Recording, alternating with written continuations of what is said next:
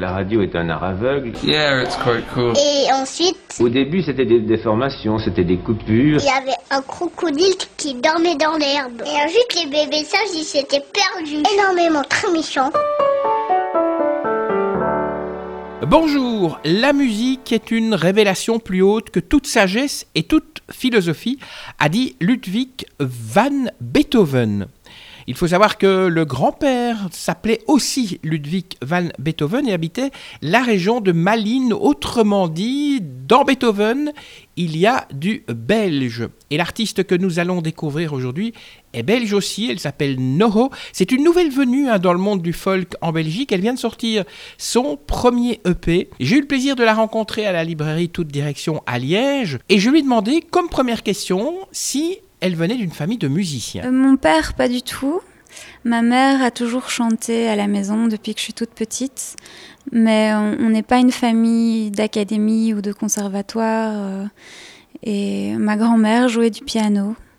Et elle était très très douée pour les langues. On a une bonne ouïe musicale. Et vous chantiez souvent, vous chantiez beaucoup, en fait, quand vous étiez jeune. Oui, je chantais très souvent avec ma mère.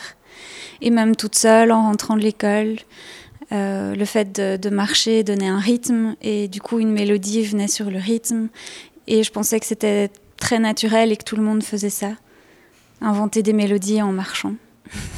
Et donc, vous avez un petit peu appris à chanter sans passer par un conservatoire, en fait. Euh, Est-ce que, justement, vous avez fait des études musicales ou pas? Alors j'ai fait trois ans de solfège, trois ans de guitare et un an de, de chant en académie. J'ai pas du tout aimé. J'ai eu un prof euh, très très lyrique euh, qui voulait me pousser à, chanter très fort euh, dans un style qui me plaisait pas. Donc j'ai eu des cours de chant privé. Et je suis jamais passée par le conservatoire vu que je n'ai pas fait l'académie entièrement. Mais c'est surtout toute seule, ouais. À force, je chante tout le temps, donc j'écoute beaucoup de chanteurs, chanteuses, et, et je copie, euh, j'adapte à ma manière. Je pense qu'on est, on peut être très très bonne autodidacte aussi. Vous écoutez qui, en fait, quand euh, vous écoutez d'autres chanteurs? Euh, ça dépend des époques. Quand j'étais toute petite, c'était Céline Dion. C'était. Je chantais Vivo per lei, mais avec euh, des paroles qui sont pas tout à fait correctes, vu que je ne connais pas l'italien. Euh, à l'adolescence, j'écoutais Dido, Avril Lavigne. Et maintenant, j'écoute vraiment de tout. Toutes sortes, euh, toutes sortes de chants. euh. Je suis moins dans le rock que quand j'étais ado, mais. euh, mais, mais je peux écouter du jazz, je peux écouter vraiment toutes sortes. On l'aura compris, vous aimez les sons mélodieux, mais par contre, vous n'aimez pas trop la TV. Alors, en me renseignant, en préparant cette interview, j'ai vu que vous êtes fait un passage en Suisse où vous avez organisé une semaine sans TV. Vous pouvez nous en dire deux mots? Donc ça, c'était un stage dans le cadre euh, de mes études à l'université de Louvain-la-Neuve en communication. J'ai voulu expérimenter le diplôme que je venais de recevoir et le mettre en pratique dans un projet qui me tient à cœur. Et j'ai mis du temps à trouver et finalement j'ai trouvé. Euh, grâce à Actiris International, euh, j'ai trouvé ce stage en Suisse, donc euh, organisé une semaine sans télévision pour la commune de Delémont. Et je devais organiser toutes sortes d'activités autour d'un fil rouge ou pas. J'avais carte blanche, donc je faisais comme je voulais. Et j'ai choisi de tourner cette semaine autour de trois valeurs qui me sont très chères, qui sont l'homme, la musique et la nature. Et donc, il y avait des balades comptées pour les enfants. Il y a eu un souper intergénérationnel avec euh, une clown et un accordéoniste. Il y a Quentin Dujardin qui est venu jouer également et diffuser son film euh, sur le chemin. Et une course en fauteuil roulant pour euh, des personnes à mobilité réduite, mais aussi des personnes qui ne sont pas à mobilité réduite. Essayer de mixer un maximum des gens qui sont improbables de se croiser. Et voilà. Votre parcours a commencé à Jette, et moi j'ai quand même une question à vous poser. Comment est-ce que vous êtes retrouvé un jour à Saint-Tropez? Je me suis retrouvée à Saint-Tropez à l'âge de 15 ans, dans un cadre de vacances. La meilleure amie de ma maman avait une maison là-bas. Et, voilà, et en me promenant dans les rues, j'ai rencontré deux agents mannequinat, Josie et Georges, qui m'ont suivi pendant plusieurs années. Le mannequinat, c'est un métier que vous n'avez pas continué en fait. Pourquoi? Parce qu'il m'a mis très mal dans mon corps. Euh, j'ai switché de projet en projet. Et euh, les dernières Fashion Week que j'ai pu faire à Paris euh, me rendaient vraiment très malade. Je mangeais une carotte et, trois noisettes sur ma journée parce qu'on me disait qu'il fallait que je sois à poids plume trois mois à l'avance avant le avant la Fashion Week et, et même si les gens étaient sympas et que je gagnais assez bien d'argent, euh, j'étais vraiment très très mal. Et j'ai jamais été attirée par le monde de, la mode en général, donc j'étais un peu un ovni là-dedans. Ça me convenait pas. Et donc au bout de six ans, vous, quittez un peu cette atmosphère, cet univers, vous étiez abîmé, hein, comme vous le dites dans votre communiqué de presse, et vous commencez des études de com à l'UCL. Ça vous a aidé à vous reconstruire ces études de communication? Oui, beaucoup, beaucoup. Surtout la première année d'université, qui est une année d'ouverture au monde, où on apprend beaucoup de choses sur comment le monde fonctionne. Et, voilà, jusqu'à la troisième année d'université, euh, j'ai trouvé ça assez passionnant. Toutes les questions de journalisme anthropologique euh, et ethnographique, comment d'autres cultures vivent dans le monde. Euh, je rêvais de faire des, documentaires sur d'autres civilisations pour montrer comment en tant qu'être humain, on peut voir le monde de telle, telle, telle, telle manière, avec des, des règles de vie très différentes euh, selon les cultures. Et puis, arrivé en troisième année d'université, là, on voyait tout ce qui était communication, marketing, euh, publicité, influence des masses et divertissement. Et là, j'ai été profondément dégoûtée. Et j'ai compris que c'est surtout là-dedans qu'il y avait moyen de trouver un, job. Et, j'ai arrêté pendant quatre ans euh, mon parcours universitaire pour voyager, faire du woofing, euh, faire des transhumances avec des chèvres en Corse, etc. Et puis je suis revenue terminer mes études après quatre ans pour quand même avoir euh, le bachelier. Le, le, woofing, vous expliquez un petit peu ce que c'est? Du woofing, c'est travailler dans des fermes en agroécologie, et où on n'est pas payé, mais en échange, on est assuré d'avoir un accueil, un couvert et, et, un lit pour dormir. Et généralement, ce sont de très bonnes ambiances. C'est basé sur l'accueil et pas sur l'argent. Et c'est justement lorsque vous faisiez vos études à, à l'UCL que vous avez commencé la musique dans un groupe de rock. Donc on n'est pas encore au folk, on est au rock. Vous racontez un petit peu l'histoire de ce groupe? Mon groupe de rock, c'était plus quand j'étais adolescente, donc euh, en école secondaire, pas encore à, à l'université. À l'université, on avait arrêté, chacun est parti dans, dans, ses études respectives. Donc ça a duré trois ans, de mes 15 ans à mes 18 ans à peu près. Voilà, on s'était rencontrés à l'école. Euh, euh, on a essayé, il y en a un qui, qui, était passionné par la basse, l'autre par la batterie. On s'est dit, bah tiens, on ferait bien un groupe. Et nos répétitions se faisaient à l'espace d'Elvaux à Watermal-Boisfort. Et puis vous êtes parti en Irlande. Décidément, on peut dire que vous avez la bougeotte. Vous cherchiez quoi en fait en Irlande? Je cherchais à approfondir mon anglais, à être en contact avec la nature. Je, je rêvais de, ces grandes plaines avec des moutons et de voilà et de musique. Dublin était très réputé pour sa musique et effectivement, quand on va dans les bars, les gens chantent, les gens jouent la musique euh, tout le temps. Et ça pose aucun problème de s'entraîner à chanter a cappella devant un public, vu que dans, dans presque tous les bars, c'est possible. Culturellement, c'est comme ça. Ce que vous avez appris en Irlande, est-ce que vous l'utilisez encore maintenant? Bien sûr, beaucoup, beaucoup, beaucoup. Beaucoup. Ça m'a très fort marqué l'Irlande. Pour plein d'aspects, euh, mais évidemment, je maîtrise euh, beaucoup mieux l'anglais encore maintenant. Et euh, ça m'a ça m'a changé. Je je saurais pas. Je devrais rentrer dans un truc euh, philosophique et psychologique. Et on n'a pas le temps pour ça. Mais ça m'a fort marqué l'Irlande. Ouais, ouais. Comment est-ce que ça marque? Parce que les personnes qui nous écoutent, elles se disent, mais comment le fait d'être en Irlande, ça, ça peut vous marquer? Parce que j'avais 18 ans. C'était la première fois que je partais seule. Donc ça, déjà, d'office, ça te marque. C'était pour la première fois un projet que je décidais moi toute seule. J'avais dû me battre avec mes parents pour ne pas commencer tout de suite euh, des, hautes études.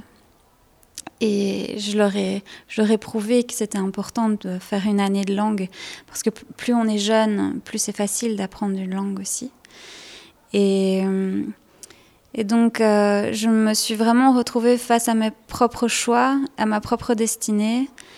Et je voulais surtout montrer que, que j'étais capable de, de, faire les choses seule, sans, sans chercher forcément du réconfort familial.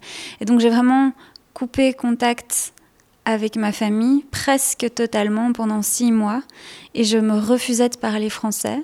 Et j'allais que vers des personnes qui parlaient bien anglais et, euh, et, des, et des, musiciens. Euh, et je me suis construit comme ça pendant six mois. Donc oui, ça marque, c'est sûr que ça marque. Et aujourd'hui, vous êtes plus confortable de chanter en anglais qu'en français? Oui, oui, parce que c'est selon moi un langage universel, l'anglais, parce que je l'entends depuis que je suis toute petite euh, à la télé, forcément. J'ai été petite éduquée par la télé, même si je n'aime pas forcément regarder la télé maintenant, voilà. Donc ça vient tout seul, et puis c'est plus fluide la langue anglaise, il y a moins de, consonnes, de murs comme ça, qu'on pourrait plus avoir en néerlandais, en, encore plus. Et genre le, R en français, je trouve que c'est pas beau de le chanter. Bon, certains adorent Jacques Brel euh, qui accentue bien ses R, mais, moi j'ai du mal avec ça. J'ai besoin de, douceur dans, les mots que je prononce et je trouve que l'anglais est une belle langue pour ça. Un endroit qui vous a inspiré, et c'est aussi un endroit que j'adore, c'est le parc de Woluwe. Comment est-ce qu'il vous a inspiré cet endroit? Il faut savoir que ma maison était à deux minutes à pied du parc. Donc forcément, j'avais le choix, soit je montais jusqu'à Schumann et j'allais vers le centre-ville, soit je descendais vers la forêt de soigne dans l'autre sens, soit juste en face de moi j'avais le parc. Le plus court c'est le parc. Autant dire que j'allais pas très souvent vers le centre-ville. Et donc euh, le parc c'était vraiment mon lieu où je pouvais me ressourcer, où je pouvais rencontrer des gens euh, du monde entier parce que c'est près des ambassades. Donc il, y a vraiment si on se promène dans le parc de Woluwe, on entend neuf langues différentes en, en deux heures de marche. C'est assez impressionnant. Et donc c'est un lieu euh, où je pouvais me reconnecter avec moi-même, me recentrer et chanter me libère beaucoup. Donc j'ai beaucoup composé dans le parc de Woluwe. Vous chantiez parfois euh, dans le parc de Woluwe Vous avez pris une guitare ou vous chantiez simplement comme ça euh, a cappella devant tout le monde? Oui, je chantais a cappella devant tout le monde. Après, j'avais pas un public devant moi, je, je, marchais comme à mon habitude et, et les mots et les mélodies euh, suivaient. Pourquoi ne pas avoir regardé votre nom comme nom d'artiste? Pourquoi pas Noémie Houbar Parce que parce que c'est long, c'est pas forcément facile à écrire Houbar. Je trouve pas que c'est joli d'ailleurs Houbar comme nom de famille. Et Noho, c'est un ami qui, euh, de, de, la grimpe, de l'escalade, qui, qui m'a dit euh, hey, mais tiens, euh, pourquoi pas Noho? Et Noho, en fait, ce sont les, les, deux premières lettres de mon prénom et de mon nom de famille, N-O-H-O. Et puis j'ai été voir s'il y avait d'autres groupes qui s'appelaient comme ça, et non. Donc je me suis dit que ça sonnait bien, c'était plus facile à retenir. Oui, parce qu'en plus, il faut dire que vous faites aussi de, de l'escalade. Une rencontre importante, c'était celle avec euh, Quentin Dujardin. Vous, vous racontez un petit peu comment vous l'avez rencontré? Je l'ai rencontré il y a trois ans, un peu plus de trois ans maintenant. J'avais d'abord essayé de passer un concours au, Centre culturel de Woluwe-Saint-Pierre, donc Woluwe Hall. C'était le concours Ma première scène. Et j'ai chanté évidemment a cappella. J'avais pas encore euh, de musicien derrière moi à ce moment-là. Et j'ai dit, voilà, je, cherche des arrangeurs musicaux pour mes chansons. Et je ne souhaite pas spécialement gagner le concours parce que on t'envoie en festival euh, et quand tu chantes a cappella, ben, on va pas t'envoyer en festival. Pas, en Belgique en tout cas, je vois pas. Et euh, le jury m'a dit euh, qu'ils étaient scotchés de me voir chanter a cappella comme ça et que Quentin Dujardin se produisait avec des chanteuses a cappella, les Yalma, euh, un mois plus tard au Wolu Hall et euh, ils m'ont offert deux billets pour aller le voir. Donc j'ai été le voir, je lui ai dit un peu ce que je faisais, je lui ai envoyé une démo. Et puis petit à petit on a commencé à travailler ensemble. Et ça a vraiment mis du temps pour qu'on comprenne les univers de chacun. Et que parce que la pop et le folk c'est un domaine que Quentin ne connaît pas du tout mais il, voulait vraiment faire quelque chose, un projet autour de ça. Et donc, il s'est dit qu'il y avait du potentiel chez moi et on a commencé à, euh, à travailler. Et c'est vraiment seulement maintenant qu'on commence à diffuser nos enregistrements, mais on a une quinzaine d'enregistrements à la maison. Et pour l'instant, on n'en a sorti que quatre. Donc petit à petit, les choses se dévoilent. Oui, pourquoi, pas, pourquoi ne pas avoir fait un CD directement? C'est un choix commercial. Euh, c'est le souhait aussi de Team for Action. Euh, maintenant, quand on écoute les, chanteurs, chanteuses qui, sont diffusés, ça fonctionne beaucoup par euh, une chanson d'abord et puis une autre, et puis on, maintient en haleine, on essaie de garder une certaine curiosité vis-à-vis -vis du public, or que ça fonctionne pas du tout comme ça pour les musiques instrumentales. C'est propre à la chanson. Est-ce que ce monde de, la chanson n'est pas un petit peu similaire à celui que vous avez connu à Saint-Tropez? C'est peut-être aussi un monde de, l'apparence? Il a beaucoup plus de profondeur, bien sûr. Déjà, je suis créative dedans. Au mannequinat, on te demande juste d'être un porte-manteau. J'ai la possibilité d'être moi-même, authentique comme je suis. Et, et Quentin essaie de me protéger par rapport à ça que, je reste fidèle à moi-même et que je ne commence pas à rentrer dans un jeu qui serait hors de moi, comme par exemple me teindre les cheveux ou, euh, mettre une grande plume sur ma tête, je ne sais pas, n'importe quoi, que je reste fidèle à, à, qui je suis profondément. À partir de là, on reste centré, on, on, on ne dévie pas quand on reste soi-même, je pense. Vous qualifiez votre style de musique de slow folk, euh, ça veut dire quoi? C'est du folk un peu slow. Euh, donc ce terme a été trouvé aussi par Quentin. Et hum, je, ne pense pas que ce soit répertorié dans aucune playlist Spotify ou autre slow folk. C'est, oui, c'est vraiment ça. Ma voix a quelque chose de très doux. Et je peux aussi mettre euh, une certaine euh, agressivité s'il faut, un certain punch. Euh, mais je reste une personne profondément douce. Et dans le folk, il y a de tout. Donc je pense qu'il a voulu mettre slow devant pour montrer qu'il y a une, une, certaine lenteur, ouais, qui, qui, est propre à ma personne. Qui a écrit les paroles de votre premier EP Les paroles des chansons? Ah, c'est moi qui les ai toutes écrites. C'est mon job. les mélodies, les paroles, c'est tout moi. Maintenant, vous avez sorti un, premier EP. Ça se passe comment pour une artiste comme, comme vous qui démarre euh, C'est difficile un peu de, dans un monde où, qui, est dominé par la pop en radio. C'est difficile de vous faire, euh, je veux dire, admettre dans les médias, de passer à la TV, de passer dans les journaux, d'avoir des concerts. Ça, ça se passe un petit peu comment? Ce qui est compliqué, c'est que la musique que je fais n'est pas dans le mainstream musical. Et donc, il faut parvenir à ouvrir les oreilles des gens à d'autres euh, d'autres sonorités, d'autres styles. Et c'est surtout pour la radio que c'est compliqué. Parce qu'en tout cas, en Wallonie, il y a peu de radios qui, qui diffusent euh, ce style-là. Ça va beaucoup être euh, du, du 330 bien, bien calibré, avec un beat, un, kick bien mis. Et quelque chose au final de, très carré, très similaire tout le temps. Et je trouve ça dommage. Donc, moi, tout ce que je demande, c'est que les radios s'ouvrent un, peu plus à, sortir du cadre, en fait. vous prévoyez aussi, ce sera la dernière question, éventuellement un, CD un jour? Oui, oui, oui, bien sûr. L'album complet euh, sera là, à mon avis, dans un an, quelque chose comme ça. Avec des chansons que vous allez écrire Vous allez écrire toutes les chansons de l'album Oui, oui, bien sûr. Bien sûr. C'est ça qui est chouette. Et c'est ça qui me permet de m'exprimer. Et c'est ça que les gens veulent voir aussi.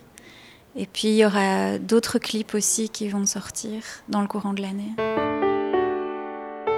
Merci No d'avoir répondu à mes questions. Je rappelle, si vous souhaitez aller la voir en concert et que vous avez envie peut-être de connaître la date de son prochain concert et de savoir si elle passe près de chez vous, vous allez sur son site internet www.noo-musique.com alors comme d'habitude, quelques petits rappels à tous ceux qui nous écoutent. Avant de libérer vos oreilles, si vous avez aimé ce podcast, eh bien euh, cliquez sur like, partagez-le aussi avec vos amis sur Twitter, Facebook, LinkedIn, SoundCloud. Et si vous ne voulez pas rater le prochain, eh bien abonnez-vous. Laissez-nous aussi un commentaire, ça fait toujours plaisir et euh, que la force soit avec vous et à très bientôt. Ça y est, c'est fini.